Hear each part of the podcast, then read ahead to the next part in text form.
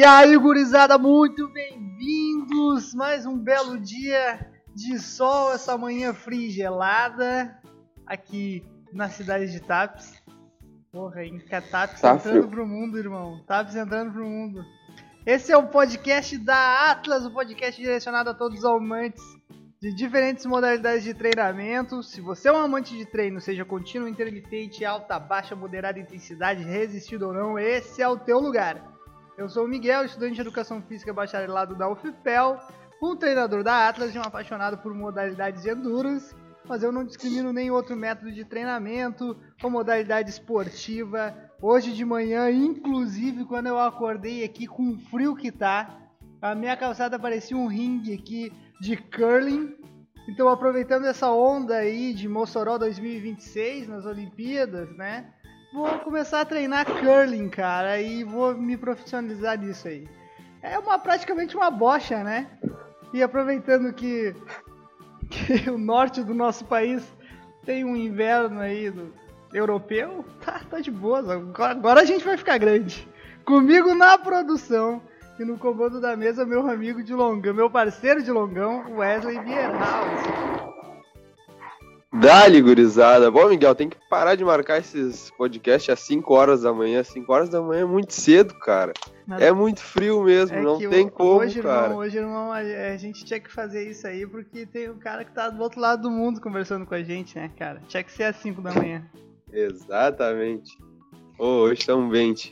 É, meu nome é Wesley, estudante de Educação Física bacharelado, reta final do curso.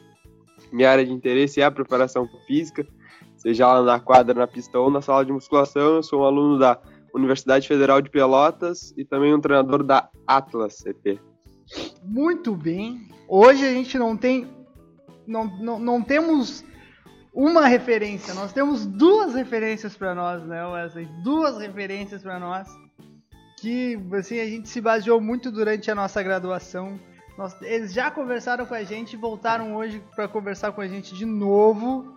É o professor mestre Nathan Fetter, diretamente da Austrália, fazendo seu doutorado, e o professor Eduardo Caputo, doutor da Universidade Federal. Eu vou fazer uma introdução rápida, vocês se apresentem agora, porque se eu ficar lendo lattes de vocês, eu vou aqui passar, vai terminar o programa.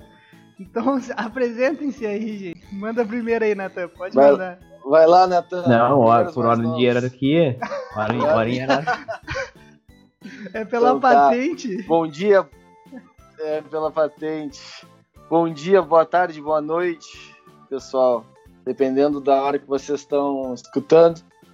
Agora são 5h20 da manhã, horário de Brasília. Sol quase apontando no horizonte, né? Ah, então, meu nome é Eduardo Caputo. Eu sou doutor em Educação Física. Atualmente faço parte do Programa Nacional de Pós-Doutorado junto ao programa de pós-graduação em Educação Física da Universidade Federal de Pelotas. Bom, e eu sou o Natan, sou mestre em Educação Física e atualmente sou aluno de doutorado da mesma instituição. E atualmente estou em período de doutorado sanduíche aqui na Universidade de Queensland, na Austrália. Porra, e essa, muito bom. E essas feras vieram conversar com a gente hoje aqui sobre um estudo que eles fizeram que vai ter um impacto muito importante dentro da nossa cidade de Pelotas, aqui dentro da nossa região, enfim, que é o estudo Educação Física e Covid, o EF Covid 2019, do EF Covid-19. É um estudo que buscou identificar o impacto da pandemia na atuação de profissionais de educação física na cidade de Pelotas. Então, gente, é sobre isso que a gente vai falar hoje. Eles trouxeram para nós os resultados desse estudo. E é. Porra, isso é foda pra caralho a ciência acontecendo ao vivo no podcast. Solta a vinheta.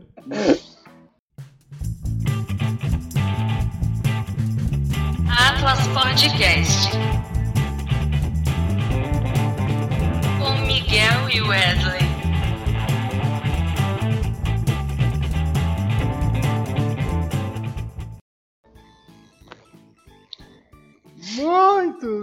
Estamos de volta.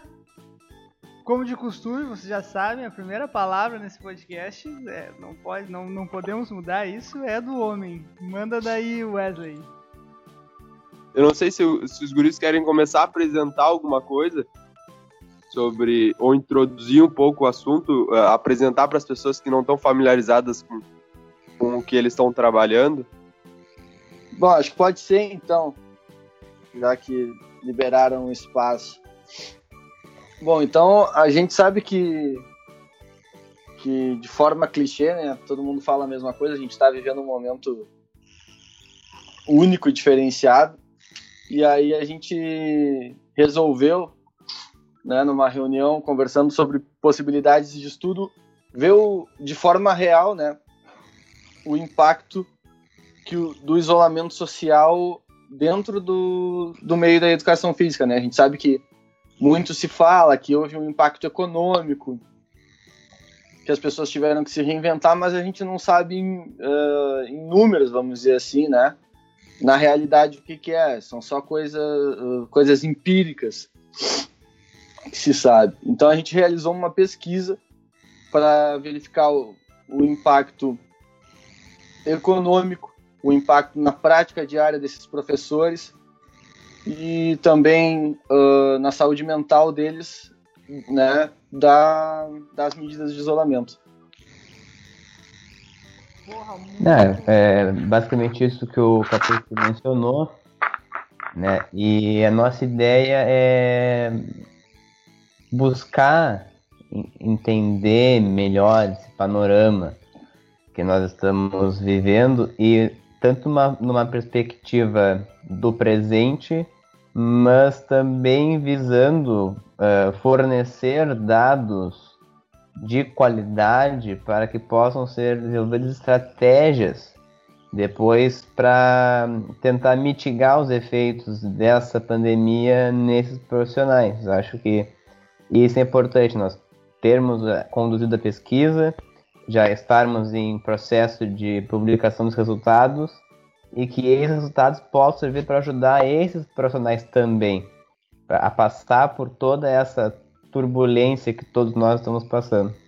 Porra, muito bom. Ah, Natan, Natan e Caputo, explica pra nós como é que funciona o processo antes de vocês lançarem os resultados, como é que fun- funciona o processo de, de criação desse projeto de pesquisa desde, desde o início. Não é só sair por aí dizendo que a cloroquina funciona.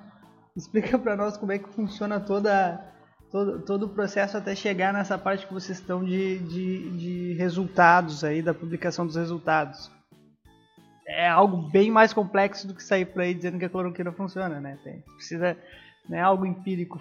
Explica pra nós como é que funciona. É, passa, passa por um processo burocrático inicial, né, que é a concepção da ideia, ah, estabelecer uma metodologia, que, que é um ponto ah, mais complicado, né, nos dias de hoje, e passa por um processo de comitê de ética até chegar no, no estudo em si, né, na coleta de dados em si, que vocês também certamente acompanharam, a gente estava disponibilizando o link via redes sociais. E, e o Natan pode falar um pouco também disso. A parte, talvez a parte mais desafiadora de ter feito um projeto desse, desse tamanho, né, nos dias atuais, foi colocar ele em prática e procurar os profissionais. Né? Então, o que, que acontece? Há 10 anos atrás, a universidade realizou um censo das academias, onde nós tínhamos entrevista, onde a universidade tinha eh, entrevistadores, eles iam nas academias, a cidade foi dividida em setores geográficos eh, e todas as academias foram rastreadas. Né? Hoje em dia, no no momento atual, né, com a questão do, do distanciamento social, esse contato pessoa a pessoa ele não, não é viável, né? Em virtude do, da possibilidade de transmissão de vírus. Então a gente criou um questionário online e teve que criar estratégias de buscar esses profissionais através de mídia social, através de imprensa, né? E aí desse processo a gente foi conhecendo ele, porque é novo para todo mundo, né? Uma metodologia de pesquisa um pouco bem nova A gente foi conhecendo ele ao longo do processo. Natan pode falar um pouco melhor desse processo de busca pelos profissionais. É, como uh, o Capuzzi mencionou, ele é tudo novo, né? Apesar do Google Forms já ter seus, acho que 10 anos, não ser em si uma ferramenta nova, a exigência de usar esse tipo de mecanismo fez com que a gente aprendesse a fazer pesquisa dessa nova com essa nova estratégia.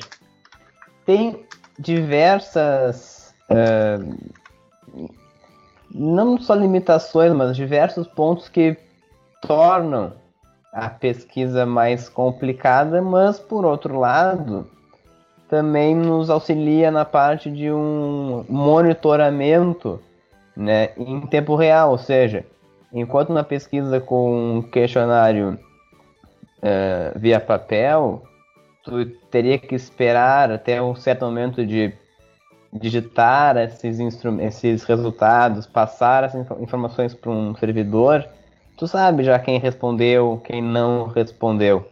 Uhum. Né? E isso ajuda nessa parte de ir atrás das pessoas. Nessa, nós tínhamos algumas listas de com os dados, por exemplo, do, do CREF atualizado, nós tínhamos dados da lista da quinta coordenadoria regional de educação, e dados também do projeto Vida Ativa. E a partir dessas listas a gente traçou nossa metodologia, ou seja, ir atrás dessas pessoas por algumas maneiras. Primeira, Instagram. Então, através das redes sociais, das academias, das escolas e do projeto do Vida Ativa, ir atrás dessas pessoas pelo Instagram outro pelo Facebook, da mesma forma. Outras estratégias também, e isso tem que ser em todo momento que for uh, comentado os resultados dessa pesquisa, a gente tem muito a agradecer ao Diário Popular e ao Diário da Manhã, que nos impulsionaram a, que, que impulsionaram a pesquisa dentro da, da cidade, fez com que a gente conseguisse atingir esse número de questionários preenchidos que nós uh, atingimos. Então, todos esses fatores, eles foram essenciais nessa, nessa nova forma de conduzir uh, pesquisa na situação atual. Porra, muito bem.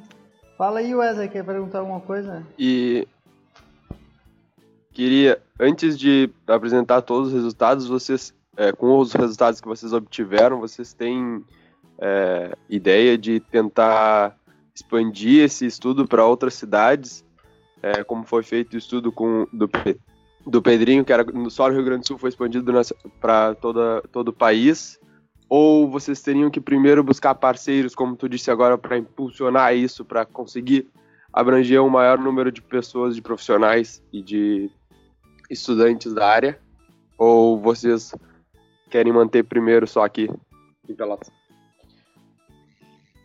Eu acho que a, a, gente tem, a gente teve a possibilidade, e, claro, assim, ó, a gente não tinha um não sei, eu não, eu não sei exatamente o Natan, né? eu pelo menos, eu tinha trabalhado uma vez só com questionário online, foi algo muito bem específico, né? Mas a gente não tinha noção uh, de onde o questionário chegaria uh, com as redes sociais.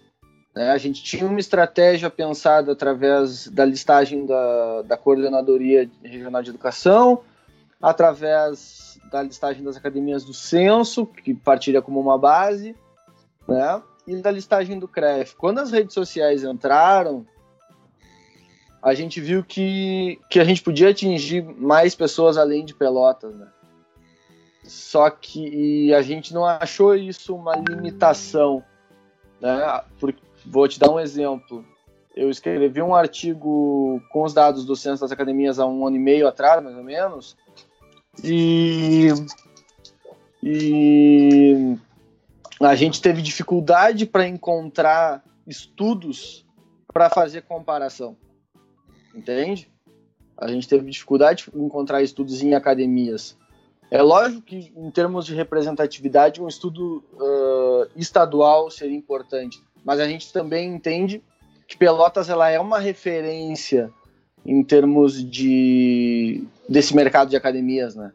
É uma cidade de médio porte que tem uma faculdade, mais de uma faculdade de educação física na região para dar esse suporte. Tem um mercado de academias muito forte e eu acho e, e mesmo assim, mesmo sendo só de uma cidade, a gente consegue ter uma ideia boa do que, do que representa isso para a educação física como um todo. Lógico, talvez em termos de país não, né? mas em termos de estado, talvez a gente consiga ter uma ideia boa.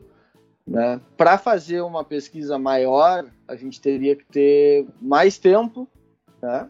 certamente, que, é, que a gente não acabou não pensando nisso, mas tá, dependendo do que, do que acontecer no futuro, talvez seja uma possibilidade. Pô, essa questão que tu falou agora das, das redes sociais, né? A gente estava até conversando esses dias, o Natan mandou uma mensagem a respeito do, do, do, do Corte Pampa, né? Uh, cara, é o, potencial de disseminar uh, o potencial de disseminar esse tipo de coisa, questionários, enfim, publicações através das redes sociais, eu acho que a gente não está utilizando isso direito, cara. Os cara é só para fake news que a gurizada tá usando. Porque, olha, em um dia, dois dias, eu passei para eu, eu dei meia dúzia de clicada, passei por um monte de gente aqui, passou por um monte de grupos, Porto Alegre, TAPS, Camacuã, e deu uma disseminada aí nesse estudo no Corte Pampa. Vocês querem falar antes de dizer os resultados aí o, sobre esse estudo também? Esse estudo é importantíssimo também. Ah, vamos falar, só isso é um complemento. Eu quero que tu dê mais do que meia dúzia de cliques no compartilhamento. vou dar, vou dar. Vários, o máximo Vários. que puder, o máximo que o WhatsApp te deixar. Exatamente, mas essa, esse. é, essa é uma boa oportunidade de complementar a resposta à é, pergunta é, do Wesley. Só, antes de, né? Foi uma expressão que só dá um Nossa. exemplo, né? Meia do, um pouco, com não tanto esforço assim, o cara consegue atingir um, bastante gente, né, cara? É impressionante. Ah, com certeza. E é muito satisfatório. Uh, em menos de 24 horas com a pesquisa em campo, ou seja, a partir do momento que nós autor, uh, autorizamos entre nós o envio dos questionários, do questionário para os nossos, uh, nossa, nossa rede uh, social, nós atingimos os quatro cantos do estado. Todas as macro-regiões de saúde do estado do Rio Grande do Sul tiveram alguma resposta do nosso questionário registrado. Região das Missões, região dos Vales, Serra, região metropolitana, centro-oeste, norte e a região sul também. Então, a, eu vejo isso de uma certa forma como uma carência da população por informações sobre essa situação que nós estamos vivendo. Uh, nós recebemos, toda vez que a gente compartilha o link do questionário, eh, nós recebemos algumas mensagens como, olha, uh, realmente eu estou com bastante dor nas costas, ou então ficar muito tempo em casa é muito estressante, ainda mais se, quando se tem filhos, e quanto maior o número de filhos, mais estressante. Problemas relacionados à memória, as pessoas estão ficando mais tempo em casa, mais ansiosas mais estressadas, a memória é afetada. Então a gente vê que as pessoas não só estão recebendo e respondendo, mas se identificando. E isso é muito importante. Isso é essencial. Não fazer pesquisa por fazer, mas fazer uma pesquisa que as pessoas se identifiquem e, e usar essa estratégia de questionário online para atingir essa população ele é muito interessante. É, e claro, como o Wesley perguntou se a gente teria interesse em expandir o F-Covid, Nosso, nossa vontade é que o EF Covid fosse todo o estado. Essa é a nossa vontade. Mas infelizmente a gente não tem braço, perna, né, para fazer. O que nós estamos recebendo são pessoas interessadas em estender os braços do EF Covid. Ou seja, nós uh, identificamos esses fatores nos profissionais. E agora a, as uh, oportunidades que estão surgindo é para verificar como que o outro lado da história está tá reagindo, como que os alunos, tanto das academias como das escolas estão reagindo. Então talvez não seja uma, uma expansão geográfica, mas uma expansão amostral, para contar uma outra história do mesmo livro. Porra, muito bem. Show. Manda daí, Wesley. E claro que o Caputo pode completar também sobre, sobre o, a, a É. corte. Não, acho que o Natan falou bem, assim, a única coisa que eu acho que. O Natan falou dos quatro cantos do estado, né? Mas a gente conseguiu. A gente saiu do estado também, né? A gente teve algumas respostas fora do estado. Né? Mas óbvio, nosso, nosso, nosso foco é o pessoas no Rio Grande do Sul. Teve, teve, teve eu, E, e a. só, só um parênteses, eu mandei o questionário para uns amigos aqui, e daí o cara, tá, dá, vou responder. Deu um minuto, terminei. E eu, não, não pode ter terminado, tem algo errado. Sim, eu terminei. Eu respondi que eu moro em Santa Catarina, aqui em Florianópolis. E aí disse, ok, muito obrigado. Eu, Porra, irmão, não.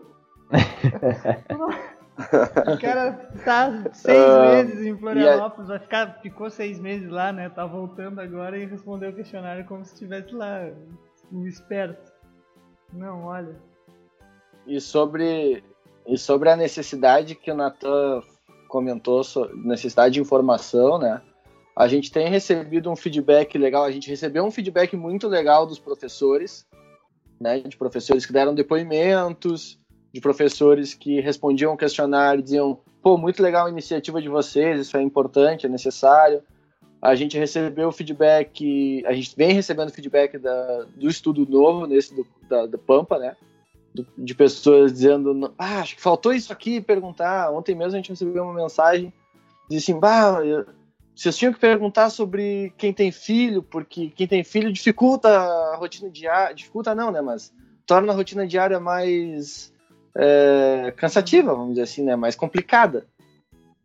E aí a gente tem que dizer, olha, pô, a gente agradece, mas a gente não tem perna, como disse Natan, para para fazer tudo, né? A gente tem que ter um, um ponto chave.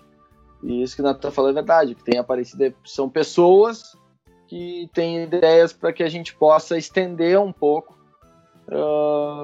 o- os estudos, né? Que a gente consiga entender o máximo possível ah, esse momento para tentar fazer com que a nossa vida depois dele e durante também seja melhor, né?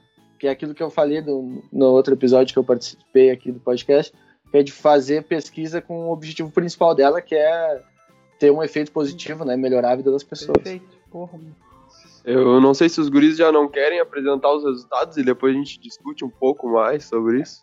Fala, pra, é, eu acho daí pra- que seria uma é boa. pro pessoal já. Mas an- antes, contem pra nós então do estudo de vocês. qual, eram os, qual era o objetivo, quais os objetivos assim específicos do estudo de vocês? É, objetivo- objetivo principal, objetivos específicos aí. O que, que vocês pesquisaram a- acerca da educação física aí na cidade de Pelotas durante a pandemia? Quando, quando o estudo foi pensado, né, a gente pensou, saiu daquela ideia assim, ah, como é que como é que o, o isolamento interferiu na prática da educação física? E a partir dali a gente foi foi pensando como foi foi avaliando casos, conversando entre com alguns colegas e tal.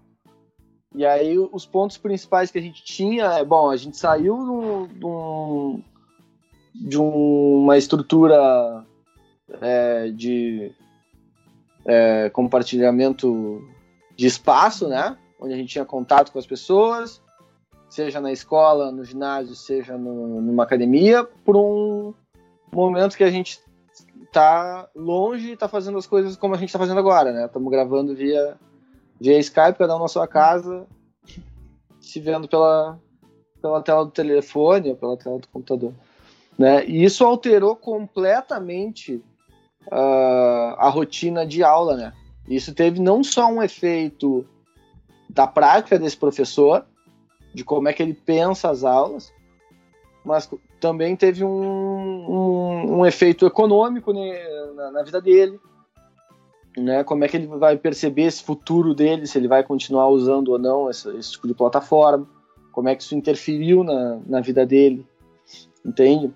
Porque e são, e são coisas diferentes. A gente sabe que a educação física é muito ampla e uma coisa é tu, um professor que tem alunos de personal ele dá aula para um aluno só aqui, olhando para o seu celular, ele monta o treino. Outra coisa é um professor de escola, onde ele tinha 35 crianças dentro de uma quadra e ele partiu para um momento que ele está com um vídeo e ele tem que fazer com que a criança faça uma atividade na casa dela, né? O que é bem complicado.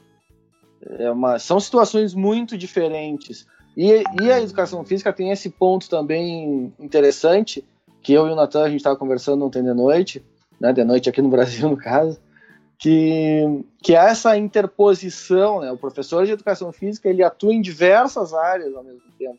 A gente sabe que muitas vezes o pessoal da academia fica só na academia, o pessoal da escola geralmente atua só em escola, mas em determinados casos uh, o professor atua nos dois ambientes, né?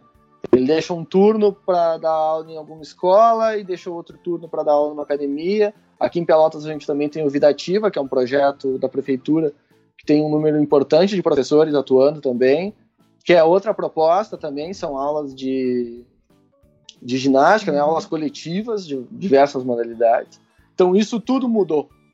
E o objetivo é como mudou. A grande pergunta é assim, ó, como? Como é que esse professor percebe isso?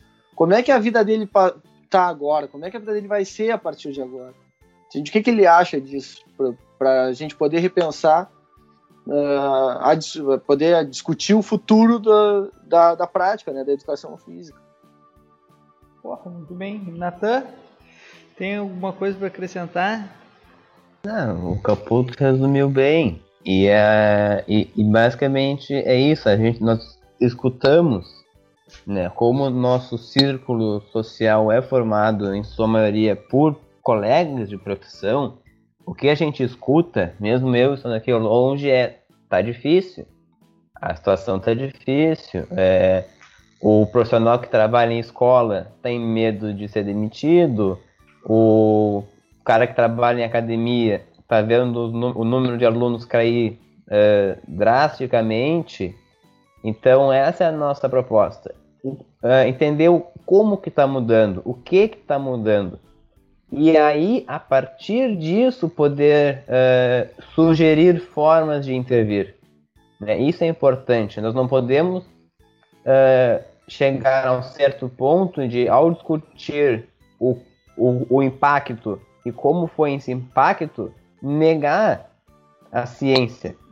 A ciência está aqui para ajudar em todas as esferas tanto na, no desenvolvimento da vacina para o novo coronavírus, como entender o, o, impacto social do coronavírus em diferentes uh, populações, como a, como a educação física.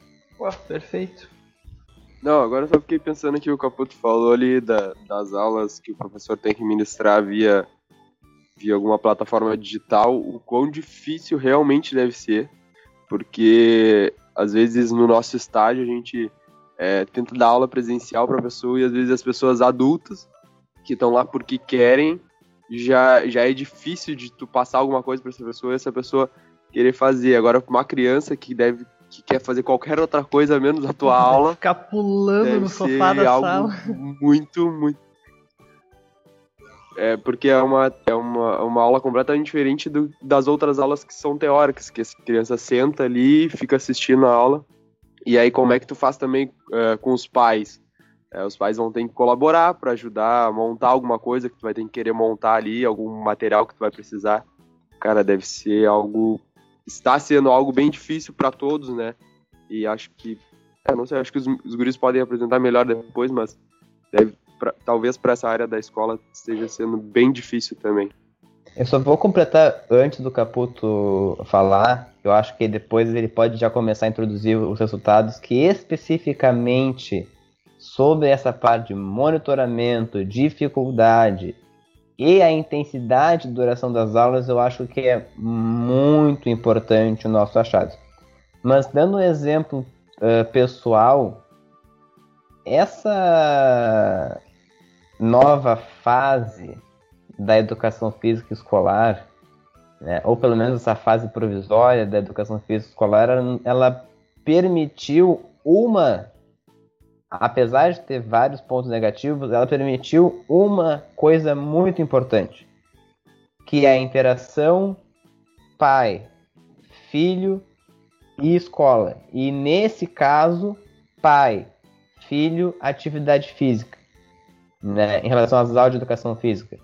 Eu tenho exemplo em casa de três uh, sobrinhos que estão em idade de, de pré-escola e anterior, e os pais, eles têm que fazer o barquinho para a pra atividade, tem que ajudar a criança a gravar o vídeo de uma certa atividade, e às vezes o vídeo, como também nós já vimos, é a criança gravar o pai fazendo a atividade, né? Então, é claro, tem fatores negativos? Tem. Mas se a gente conseguir extrair algo de bom desse momento, como isso, como essa interação que parece que foi restabelecida, né, isso seria muito importante. E também a parte de valorização, entender o que, que a criança está aprendendo. Se, entender qual a importância das aulas de educação física para o desenvolvimento motor dessa criança. A criança longe da, das aulas, ela não está só mais tempo em casa, é tempo que ela está, vamos colocar assim, perdendo de aprimorar sistema motor uh, fino, geral. Então, qual, qual vai ser o impacto disso se a atenção necessária não for dada? Então, isso também é muito importante. Porra, muito bom. Tá, manda daí então. O que é que vocês encontraram? Quais foram as diferenças? Como é que foi? Pode. Eu acho que a gente pode partir de, desse ponto mesmo, pode né? ser e do uso das, das plataformas. Então tem algumas coisas interessantes aqui, importantes que a gente pode, pode conversar. Uh, a gente sabe que, que o uso das, das plataformas digitais é, no, no, na questão de marketing ela é mais importante, né? Ontem eu estava conversando com um amigo meu e eu fui, fui buscar lá o ano de início do, do Facebook, do Instagram, do WhatsApp. E todos eles têm ali por volta de 2009, 2010. Então já faz uns 10 anos que essas plataformas já já estão no mercado. Mas, mas é bem recente, né? Ah, parece que não, né? Mas é muito recente essa parte do marketing, de ter página das academias, das escolas terem, terem essa interação via mídias sociais, né? E a gente a gente viu aqui que alguns professores usavam já plataformas uh, digitais para dar aula antes da pandemia, né? De alguma forma, talvez para passar algum exercício, alguma atividade em casa, mas que, lógico, com a pandemia teve um aumento, e esse aumento foi de 30%. É um aumento significativo, então muita gente tá, tá usando tá usando plataforma. Talvez os que não estejam usando a plataforma porque não estão trabalhando né? Do, durante, durante esse tempo. E apesar dos professores não relatarem nenhuma dificuldade na nenhuma não, né? Mas pouca dificuldade na, na estruturação da aula na plataforma, né? Eles relatam que, que é um pouco difícil tu monitorar essa aula. Por quê? Porque é, certamente é difícil controlar a intensidade dessa aula porque ela não deve ser igual, não, ela é bem diferente da aula presencial, né? Se tu, se tu pensar num, num, contexto de academia, que é o contexto de vocês os três, né? uh, eu não tenho o, o, peso, né, a carga, eu não tenho esteira, bicicleta, tem quase nada para trabalhar, é só o peso corporal e o espaço que a pessoa tiver. Então é uma, uma adaptação tremenda que tem que ser feita, né? E se pensar do ponto de vista da escola, é completamente diferente a intensidade da aula, né? Ele tá, o aluno estaria pulando, correndo, jogando na escola e em casa ele está uh, sabe, tentando acertar uma bolinha no cesto que está longe, ou fazendo uma atividade com, com o pai, como o Natan falou agora há pouco, de alguns exercícios de polichinelo, ou de rolinho, ou coisa assim, o que é completamente diferente, né? Então a intensidade da aula, a duração dessa atividade, ela é totalmente diferente do, da atividade presencial. Né? Não, ainda a gente não os professores não conseguiram achar uma maneira, talvez a intensidade a gente não vai conseguir, né? Mas a duração da atividade, né?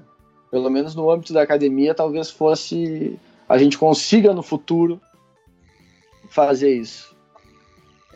É, e, e os nossos resultados eles uh concordo com isso, né? Nós vemos em relação à duração, em academia, a percepção de que a duração das aulas ela é, é próxima à aula presencial, ela é maior do que comparado com o professor de escola. Né? Só que a intensidade, os três grupos falam que não é, não, não, não é a mesma. É, é como só... o disse, eles não têm material e o espaço também. Né? Tu tem, por exemplo, a pessoa que ela não tem uma esteira, qual seria a opção? Correr. Só que ela não pode correr. Ela pode ir pra rua. É, ou então pessoas que até conseguem no condomínio, mas às vezes não tem uh, mesmo outros equipamentos para fazer isso.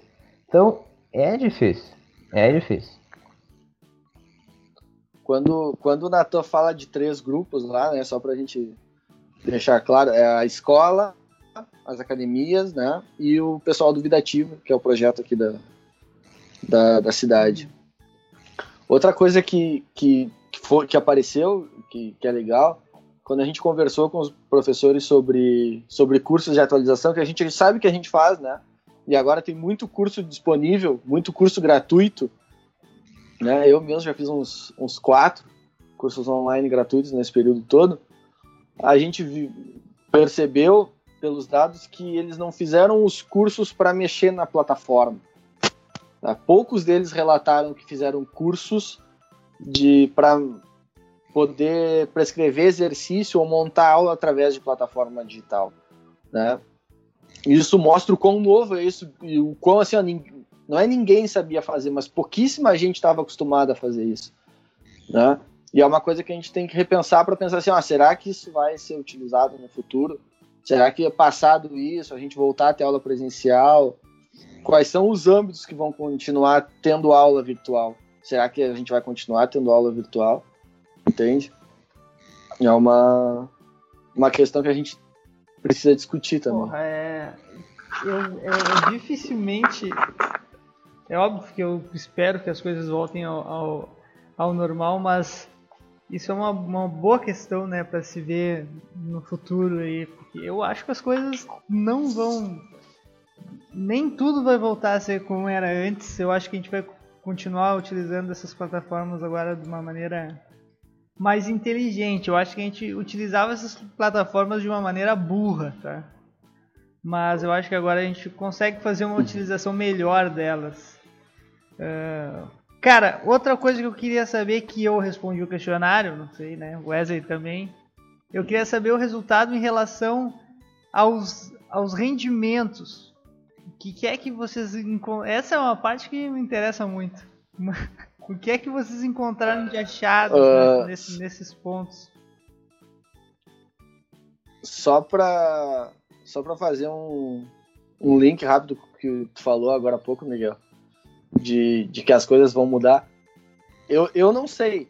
Né? Eu só eu escuto e filtro o que as pessoas falam, né? Se a gente vai voltar ao que era, não é. Mas eu acho que eu já falei isso no, no outro episódio, eu vou falar de novo. A gente tem tanta tecnologia que vai chegar ao ponto que a gente não vai precisar mais de, de tanta tecnologia. Né? Eu ouvi essa frase alguns anos atrás. E eu acho que isso é muito verdade no futuro. Porque se a gente conseguir voltar ao normal, ninguém mais vai querer toda essa tecnologia, na minha opinião. É, tá. Entende? Eu vou querer estar junto, eu vou querer aula presencial, eu vou querer, sabe? Não vou mais querer essa distância com quem está muito perto. Né? Lógico, se tiver uma pessoa na Austrália, como tá o Natan, ok. Mas pelo menos quando eu estou muito perto. Mas sobre, a, sobre essa questão dos rendimentos, cara, esse foi uma, um ponto importante do nosso, do nosso estudo para a gente entender uh, como é que funcionava. Por quê? Ah, e por que, que a gente pegou academia, vida ativa e escola particular? Né? Pode ficar essa pergunta: por que, que as escolas públicas ficaram de fora? Por um motivo muito simples: né? as escolas públicas não estavam dando aula uh, nesse período de isolamento social. Eu sabia que as particulares estavam, porque tem um dos professores que participa com a gente que, que tem uma filha que estuda em escola particular. Eu trabalhei em escola particular durante muito tempo.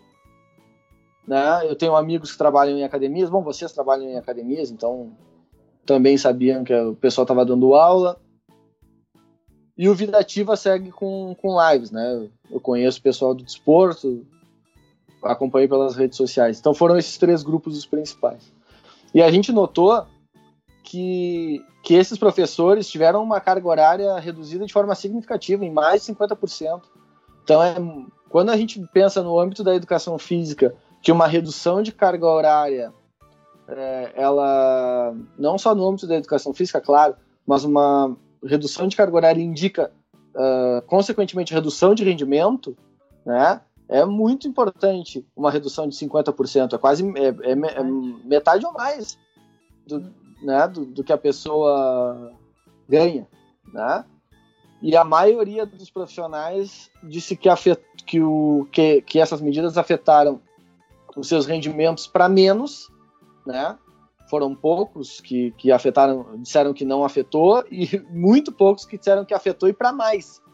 Uh, a gente achou que não ia ter, mas teve. Tem gente que diz que afetou e para mais, né? E uma parcela importante desses profissionais relatou que foi afetado em até 60%. Uhum. Então, eu, eu creio que, que é muito forte isso. Uhum. Foi, foi um, uma, um baque muito forte na área, gente, porque a escola, como o Natan falou, tem essa, esse problema da demissão, né? O professor ser demitido, etc e tal. Mas na academia, quando tu perde o aluno, tu perde o dinheiro, né? E vocês podem falar um pouco melhor sobre isso. Isso é, talvez é o mais complicado. Porque se o aluno sofre um problema financeiro, o professor Exato. também sofre. É, a questão da academia que eu, que eu vejo da academia era tentar, man, tentar ter uma retenção de alunos durante esse período, né? Coisa que a gente se adaptou, obviamente, aqui na, na, na, Atlas e conseguimos manter a maioria dos nossos alunos, mas é, é praticamente impossível manter todos, né? Porque o efeito econômico, problemas econômicos, que nem o Caputo falou, não é só para nós, é para os alunos também. Muitos alunos acredito que abandonaram exatamente por causa desse fator. Obviamente a academia, a nossa academia, por exemplo, cortou o valor da, das mensalidades, né? Para tentar também, além de uh, tentar manter esses alunos, né? Mas é complicadíssimo, cara. É uma, é uma situação complicada. O impacto econômico a gente vai conseguir mensurar realmente só no final, só quando acabar. É muito complicado. Só para completar, só para completar, eu acho que a maioria do, dos alunos que saíram da, da Atlas ali foi. Uh, o maior dos motivos foi, cara, perdi meu emprego e não tenho condições é, de, de manter mais. E a gente, quando fechou, fechou, fechou mesmo tudo, a gente continuou atendendo via online, né? E, e o, maior relato dos alunos era, cara, ainda bem que vocês estão atendendo, porque é o único momento que eu consigo conversar com alguém, porque eu tô sozinho em casa, tô e é muito bom treinar e é muito e aí o estudo de vocês esse, o Pampa é muito importante também para ver isso, né? E, e dar voz para essas pessoas, porque é o único momento mesmo que as pessoas têm contato com outras pessoas. Tu fala assim, cara, vamos até conversar, vamos ficar conversando mais um pouco aqui na live, aqui eh, na aula, porque eu preciso ter contato com alguém, senão eu vou enlouquecer dentro de casa sozinho, senão eu não aguento mais, eu tenho que me mexer. E outra, as pessoas estão falando bastante sobre a questão de, de ganhar peso em casa. As pessoas é, se movimentavam. Pô, eu e o Miguel, um exemplo. no né? momento que a gente. Eu acho que o Natan, Natan provavelmente também, quando parou tudo, a gente ficou. A gente, quando a gente treinava, a gente já falou isso aqui uma vez, treinava e, e dava aula, a gente dava, sei lá, 15 mil passos por dia. E aí tu passa de um mês, tu dá 15 mil passos diários, no outro mês tu dá 100 passos diários, é, porque tu passa o tempo inteiro sentado. É, é algo que afeta muito, muito. É, é, tem coisas que o EF Covid mostrou, né, que uma delas é em relação a essa ao, ao efeito do isolamento social. E casualmente, numa discussão via hum, texto com o Caputo, nós estávamos conversando eh, sobre essa terminologia. A Organização Mundial da Saúde ela considera o isolamento social como um fator de risco para diversas doenças e desordens neurológicas, como a demência e a depressão. O que a mesma OMS pediu durante o Covid-19 foi a pandemia de Covid-19 foi um distanciamento social. Ou seja, as pessoas elas não podem se isolar socialmente, especialmente quando a gente fala de, de idosos. Nós não podemos nos isolar. Nós temos que usar ferramentas que estão ao nosso alcance para ainda ter esse contato com familiares, amigos, conhecidos, respeitando o distanciamento social agora. A, a interação, a conversa é muito importante. E a atividade física, seja ela é, especialmente entregue da forma virtual, ela é uma forma disso, de promover esse contato, essa interação. É, e, e, cara, é, é muito é, interessante quando a gente é, for analisar os, os resultados da, do, do Pampa. Uma das questões era por que, que as pessoas deixaram de buscar atendimento no serviço de saúde, mesmo precisando. E o que os resultados ultra preliminares indicam é medo. É medo do, de uh, infecção pelo novo coronavírus. E isso é, é, elas vão deixar de assistir, de a ter o acesso ou buscar o serviço de saúde por medo, da mesma forma que vão buscar, que vão evitar de ir à academia ou de fazer exercício ao ar livre por medo do coronavírus. Então isso é mais um reflexo dessa uh, sociedade atual. né? É verdade, cara. Eu acho. Eu acho que faz todo sentido isso que o Natan colocou, mas eu queria fazer um, um comentário que tal. Eu acho que, na minha opinião, ele não é polêmico, né, cara? Mas hoje em dia tudo é polêmico. A- sobre o que o Wesley falou ali do, dos alunos pararem de, de pagar a academia, eu, eu falei também. A gente vê que, que a academia ela, ela não é um serviço essencial para todo mundo, né? Ela é um serviço essencial, ela não é um serviço essencial porque tu- ela não é essencial para tu viver. Entende?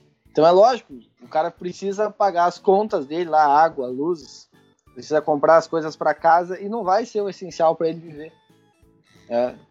Mas a gente entende que, que para o empresário é essencial, etc e tal. Né? Só para fazer esse link, assim, cara, não é totalmente essencial como a gente pensa. É lógico ela é essencial para a saúde. A gente sabe disso no ponto de vista a longo prazo. É, eu- com- é, é difícil concordar, mas eu concordo. O negócio é. Quando, quando aperta mesmo é, é alimentação e moradia, amigo. E é isso. Se alimentando e tendo onde dormir. Tá, É. isso aí, isso aí que é essencial. É só. É, é só para fazer a reflexão, né, cara? Não é, o, não é o objetivo aqui a gente ficar discutindo. Ah, isso é uma, eu acho que isso é uma questão de opinião pessoal, né? É só para a gente fazer uma, uma reflexão. E, e até acho que usando usando esse esse ponto, Natan, eu não tô achando que pode ser que eu tenha feito alguma bobagem, mas acho que é- já que o Natan falou do isolamento e tal, acho que a gente podia a gente podia não, trabalho não apaguei. a gente podia falar e acho que a gente podia falar, Natan, dos dados em relação à adesão de medidas de isolamento, de uso de se deu aula durante as Bah, medidas isso aí presen- é de forma ótimo. Bah, manda essa daí. Uma das perguntas que nós fizemos foi em relação ao, ao quanto das medidas de eh, distanciamento social os profissionais estavam conseguindo atender. Então eles poderiam dizer se conseguiriam atender, conseguiam atender muito pouco, ou seja, entre, da recomendação de fique em casa o tempo todo, consegui- eh, conseguia ficar em casa muito pouco, até praticamente isolado de todo mundo. Então essas são as opções de resposta. Muito pouco, pouco, mais ou menos, bastante e praticamente isolado de todo mundo. O que a gente viu eh, vai ao encontro do que nós estávamos acompanhando no município de Pelotas até o momento da coleta, onde apesar de a gente eh, enxergar aglomerações em alguns pontos da cidade, as pessoas relataram estar eh, ou bastante conseguindo eh, atender bastante as medidas de distanciamento social ou praticamente isolado de todo mundo. Isso foram 142 pessoas que relataram. Ou seja, 68% da nossa amostra falou que está conseguindo atender bastante ou está praticamente isolado. O que é muito bom e, como eu falei, vai ao encontro do que os outros órgãos estão mostrando sobre a população de Pelotas. É. E uma outra questão, que é uma questão já utilizada em outros estudos epidemiológicos, como o EpiCovid do Rio Grande do Sul e o EpiCovid nacional, era se as pessoas ficam em casa o tempo todo, se elas saem apenas para, apenas para coisas essenciais, ou apenas para compras, ou todos os dias. O que nós vimos com a nossa amostra dos três grupos foi que 40% da amostra relatou que sai uh, todos os dias de casa. E isso é um pouco preocupante, visto que nós ainda estamos uh, sobre certas restrições de mobilização. É. E junto a isso, Natan. apenas três relataram que ficam em casa o dia todo. Só, só para Só, só pra contextualizar, tá? o dia inteiro. Porra, é eu e mais dois então. É, só, me só para contextualizar, desculpa, desculpa te interromper, Natan. Ahn, o Estado está num sistema de, de isolamento social controlado, né, com bandeiramentos e tal. Quando a gente fez a pesquisa, Pelotas é- era a bandeira amarela. Tá? Por- e por mais que, que tivesse ah, um pouco um afrouxamento, vamos dizer assim, das medidas, ainda era importante ficar em casa se possível. Só para deixar claro, agora a gente está em bandeira laranja, né? Mas foi depois que, o, que a pesquisa encerrou. Ah, A gente estava em bandeira amarela quando a gente fez a pesquisa. Desculpa, Natan. Pode, pode Não, seguir. E é importante esse posicionamento temporal. Uma das primeiras coisas que a gente tem que lembrar quando a gente fala do, da Covid-19 é que ela é uma epidemia extremamente dinâmica. Então, esses dados que a gente está mostrando são os dados referentes ao período de coleta, né, que foram final de maio até final de junho. Então, é e é por isso também que na Corte Pampa nós estamos acompanhando semanalmente o bandeiramento de cada região dentro de cada macro-região, para poder contextualizar o que nós encontramos, porque se nós formos pensar eh, na região centro-oeste, a situação da pandemia é uma.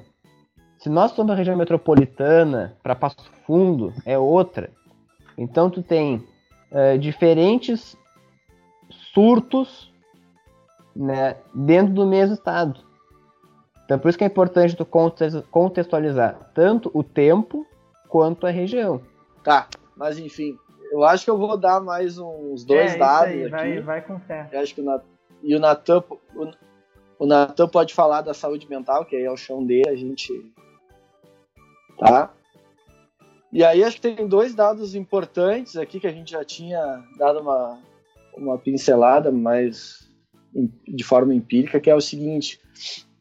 A gente perguntou para os professores se- o que, que eles achavam em, relação ao uso dessas plataformas após né, esse período de, de pandemia né? E perguntou para eles como é que ia ser o futuro da educação física. Se ia ser melhor, se ia ser pior, se ia ser a mesma coisa. E a gente notou uma certa incerteza por parte deles. Eles não têm total certeza se eles vão continuar usando as plataformas digitais quando puder retornar ao, à normalidade, né? Ou à nova normalidade, a gente não sabe bem como é que vai ser. E eles também não têm certeza se o futuro da educação física vai ser melhor. Né? Ficou tudo por, por volta do- dos 50%, assim, sabe? Meio que em cima do muro, a gente não, não sabe muito bem, porque e reflete o momento, né? O momento é de incerteza. A gente não... Primeiro que a gente não sabe quando é que vai sair disso aqui no Hum. país, né? Segundo que a gente também não sabe o que, que vem por aí. Então o momento ele é todo de incertezas, né? E reflete muito bem o que a gente, o que vem se discutindo de forma empírica, né? Agora a gente tem um dado real para dizer, ó, de fato é uma incerteza, os profissionais ah, se sentem inseguros. Pô, e né? o Dado acabou de rebater o que eu, o que eu tinha falado anteriormente, que as coisas iam mudar. que a galera ia te... É, mas isso, mas é que isso é, a essa tua é a minha percepção, né? exato. Eu, eu até acho, eu até acho, Miguel, que do ponto de vista do, do treinamento individual, o uso de plataforma ele é bem-vindo, entende? E vai ser melhor para o mercado das academias, no meu ponto de vista. Eu penso assim, ah, o cara tem a pessoa, né, o indivíduo, é, pô, ele vai fazer dois dias presencial, presencial ou um dia presencial e mais um ou dois online porque é o dia que ele tem que pegar os filhos na escola, que não vai dar tempo, que vai ser uma correria, porque ele precisa ir no mercado. E aquele tempo que ele ia despender, né? Indo na academia, trocando de roupa, não sei, ele vai fazer de casa. Porque para ele é mais prático, os filhos estão perto, ah, enfim, todo o contexto ajuda. Nesse contexto, eu acho que eu, a minha opinião pessoal é que vai ajudar. Mas não é a opinião dos dos professores, né? Do todo. Muito bem. Ah, manda daí, Wesley, tem alguma pergunta? Não, eh, eu ia falar antes de, de, de passar a bola pro Natan, eh, que a gente também não sabe se já não tá retornando já o isolamento mais severo, o distanciamento mais severo, desculpa. É, o Vitor, né, eu tenho o Vitor Krieger, Krieger, que se formou aqui na ISEF, ele até falou com nós aqui no podcast, ele tá em Floripa, e lá em Floripa as academias fecharam tudo novamente, ele tá atendendo via online, a gente não sabe até que ponto não vai chegar em Pelotas daqui a pouco, né, isso. É, mas é complicado e talvez a gente vai ter que voltar tudo às plataformas digitais. Ainda continuamos atendendo é, de, de forma virtual, mas algumas pessoas é, de forma presencial. A gente vai ter que se adaptar novamente e agora utilizar esses dados a nosso favor, né? É, e uma das coisas, Wesley, que complementa o que o Caputo disse, o que tu acabou de dizer, e o que o Miguel disse, e o que os nossos dados mostram, é que a gente não sabe, cara. Vamos pegar um exemplo claro. Qual que é a norma para a pessoa começar a fazer exercício na academia? Né? Sem, não vamos nem falar em critério de risco do Colégio Americano de Medicina Esportiva, da Associação Americana do Coração. Assim, para a pessoa entrar fisicamente na academia, ela tem que usar a máscara. É uma lei, nós, nós estamos, na verdade vocês estão, sobre essa lei de abrangência nacional, que quando tu sai da tua casa, tu tem que estar com máscara. Detalhe, cara, nem a OMS e nenhum órgão uh, que, que órgão gestor, não é essa palavra que eu ia falar, mas nenhum órgão técnico comprova que a pessoa que está fazendo exercício com a máscara, a máscara ela permanece com a mesma eficácia que ela tinha antes. O risco, a gente não sabe qual é o risco. A gente acha que é menor. Então, tudo isso a gente tem que levar em consideração num eventual cenário onde vai ser necessário sim fechar tudo. Porque nós estamos trabalhando desde 29 de dezembro, quando começou a, a, a epidemia, então a epidemia lá em Wuhan, na China, com incertezas. A gente não sabe. Vai ter vacina? Vai quando? Não sei. Vai ter tratamento? Sabe? Quando? Não sei. As, qual a máscara é o ideal para fazer exercício? A gente não sabe. Entendeu? Então tudo isso vamos, vai, vai ter que ser colocado numa mesa e ser posto à discussão para saber até que ponto vale a pena, entendeu, cara? E isso vai perfeitamente abraçado com o que nós encontramos. Perfeitamente. Apesar de uh, as pessoas não, não é apesar, mas esse sentimento de incerteza, de vai ser melhor, não vai ser melhor, vai ser a mesma coisa. Uh, eu estou usando a plataforma, tá fácil estruturar, mas difícil de monitorar, as atividades não estão com a mesma intensidade, especialmente nas escolas públicas, tem nas, nas escolas privadas. Tem toda essa questão do da pandemia, do isolamento e o medo de perder emprego. É, então nós vimos, nós vimos que na, nas perguntas sobre ansiedade e depressão, eram 14 perguntas. Sete perguntas sobre ansiedade, sete perguntas sobre depressão. E as opções eram o seguinte: você, como você sente tal sintoma? Melhor que antes da pandemia, a mesma coisa ou pior? O que nós vimos, Miguel e Wesley, é em relação à depressão, duas em cada três pessoas relataram que sentiram uma piora em no mínimo dois sintomas de depressão. E quando a gente fala de ansiedade, esse número aumenta para 4 a cada 5 sintomas agravados, no, ao, ao menos dois sintomas agravados de ansiedade. E olha que interessante, quando o Caputo fala das incertezas, um grupo ele chama a atenção. Enquanto a gente vê que entre as academias e no projeto Vida Ativa, mais da metade acha que o futuro da educação física vai ser melhor, apesar de algum ter uns doentes entre a mesma coisa que antes, pior, e esse lado ter um, um ser desbalanceado, uma em cada três pessoas uh, atuantes como professores de educação física em escola privada acha que vai ser pior. Ou seja, todo esse, esse sentimento de incerteza, ansiedade insegurança cria uma nuvem que a pessoa não sabe que ela vai enxergar no futuro. Se ela vai enxergar um futuro melhor, pior, a mesma coisa. Então tudo isso está muito, muito afetado. A OMS ela já emitiu até a data de hoje três documentos salientando que se os governos nacionais não desenvolverem estratégias sérias para preservação, manutenção e melhora da saúde mental da população, a pandemia de Covid-19 vai trazer consequências que a gente não tem ideia a nível mundial. A gente, tá, nós estamos falando de uma doença que afeta 350 milhões de pessoas no mundo. Há casos em países como a Etiópia e na China que a prevalência de depressão triplicou desde o início da pandemia.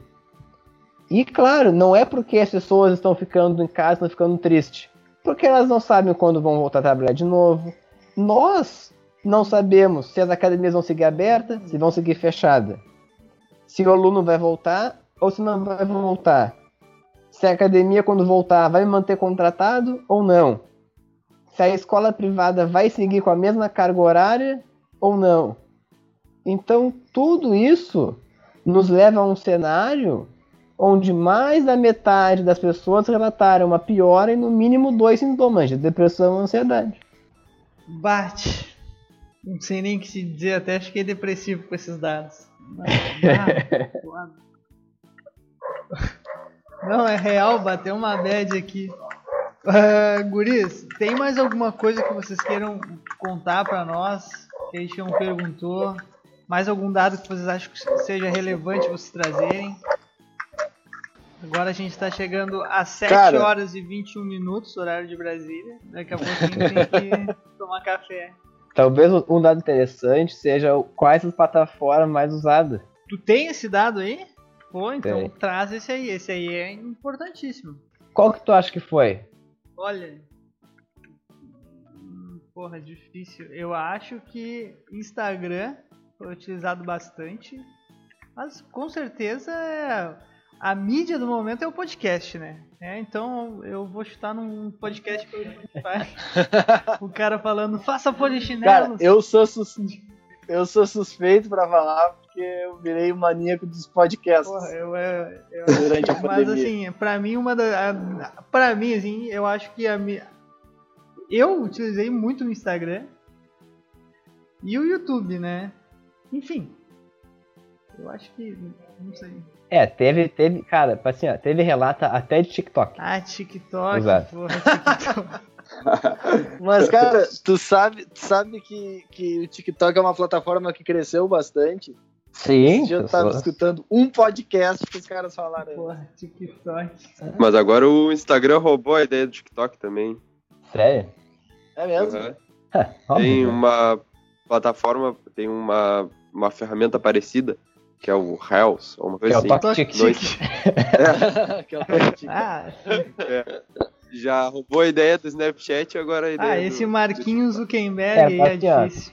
Por uma.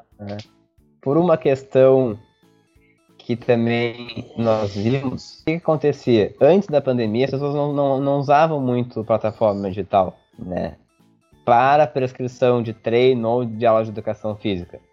Qual que era a plataforma que elas mais usavam antes de tudo isso? WhatsApp. Sim. E aí, qual é a plataforma que eles mais usaram durante a pandemia, durante o isolamento, o distanciamento social? WhatsApp. Por diversas razões. Uma delas, o aluno está mais acostumado, está mais adaptado com aquela ferramenta. né? A segunda mais utilizada foi o Instagram e, e, e varia. Por exemplo, o Facebook foi o mais usado no Vidativa, porque era um, foi um programa é, promovido pelo projeto, as, as transmissões ao vivo usando o Facebook. Isso foi relatado em 100% da, da amostra. Então foi WhatsApp, Facebook e Instagram.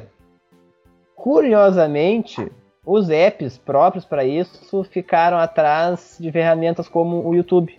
Até YouTube, Zoom, ferramentas de videoconferência. Porra.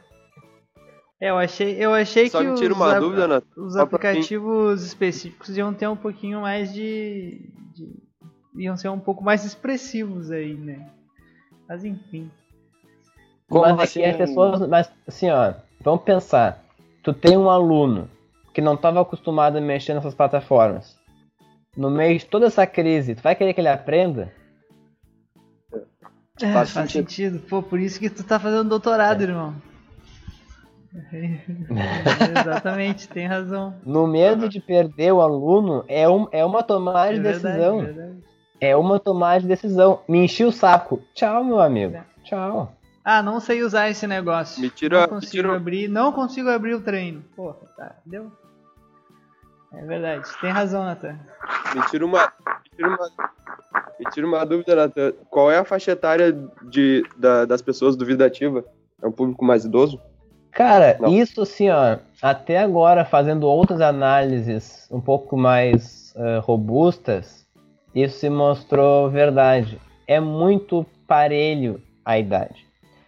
É muito parelho. A idade média da amostra total foi de 33 anos.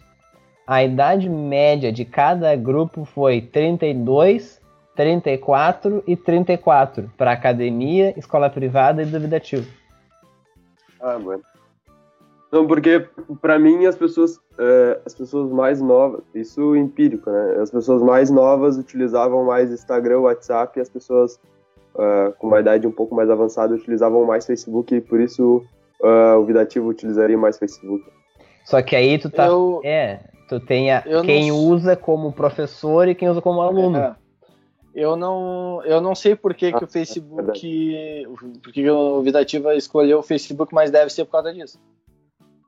Aí, ó. Deve ser uma plataforma mais fácil aí para a faixa etária que eles, que eles atendem, né? Exatamente.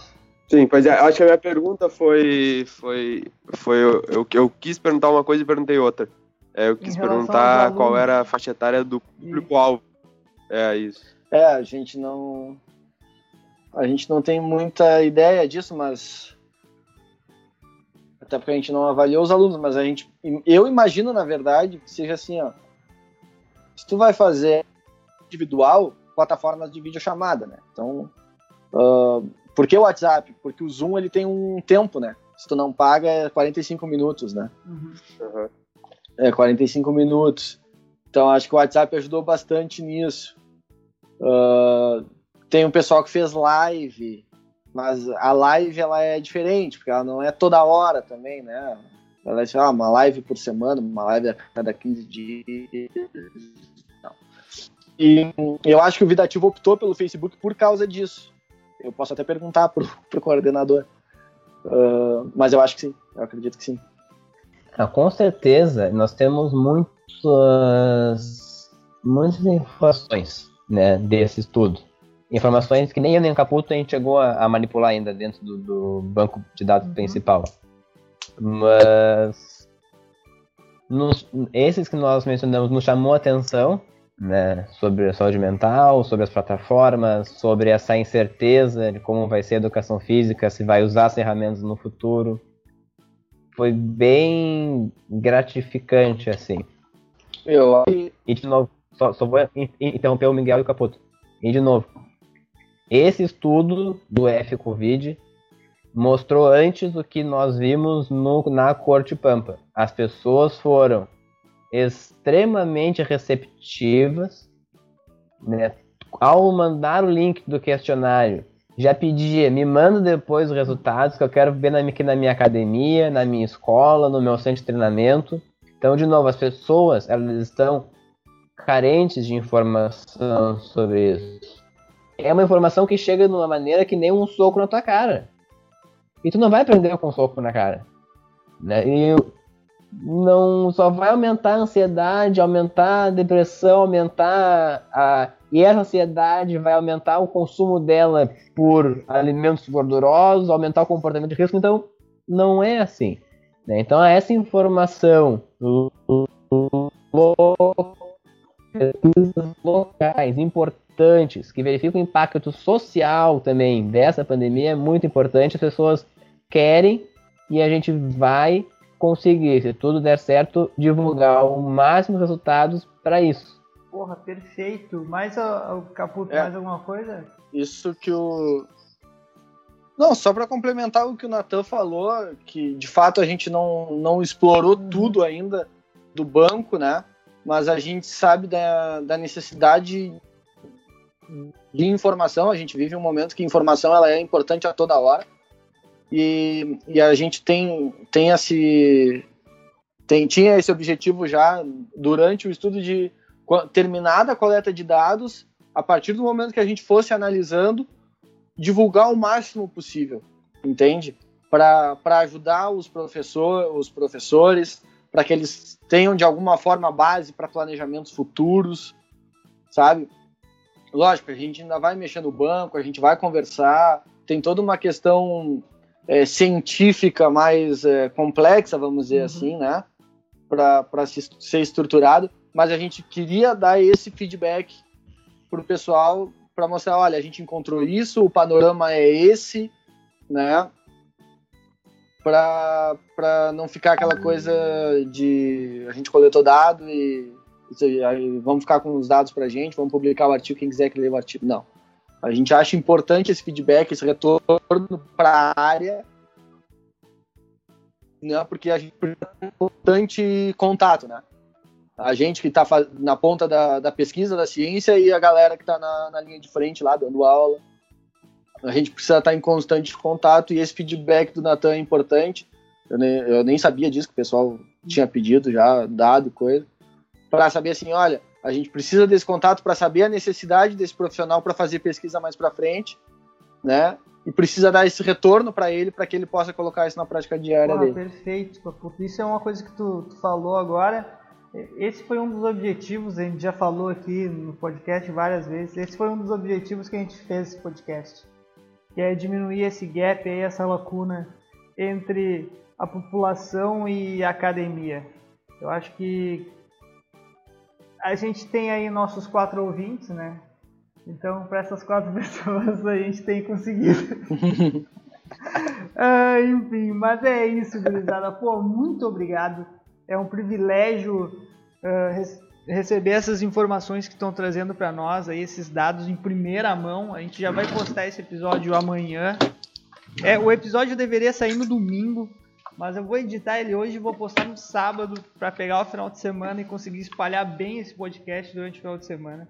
Porque é, informação em primeira mão, um estudo aí que identificou o impacto da pandemia na atuação dos profissionais de educação física da cidade de Pelotas. Cara, muito obrigado. A gente conversou aqui com o professor mestre Nathan Fetter e o professor doutor Eduardo Caputo, cara. Porra, que privilégio.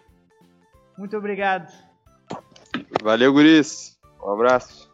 Valeu, gurizada. Obrigado pelo espaço e até a próxima, né? Vamos marcar um que tenha Porra, música. Tem Mais que um ter que tenha um música vez. próximo. Natan tá com pandeiro.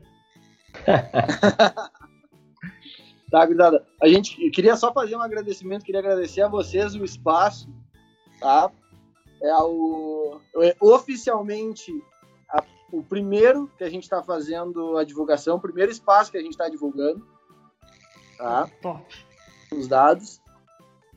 E, e queria agradecer aqui, o Natan já falou lá no início, mas eu vou reforçar.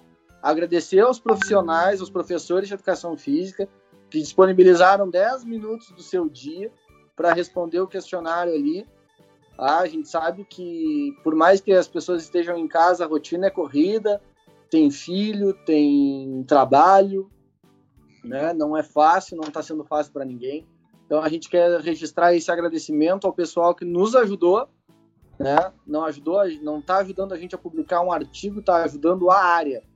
A educação física a ser repensada, a ser discutida para que a gente possa ter uh, um futuro melhor para a nossa área. Porra, muito obrigado. Perfeito, exatamente isso.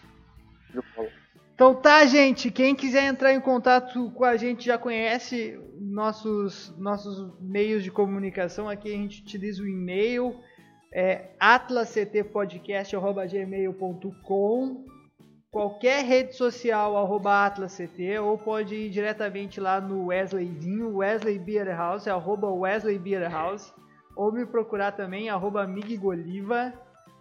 Quer, façam um jabá de vocês, deem o Instagram de vocês aí para as pessoas procurarem vocês, uh, Caputo e Natan.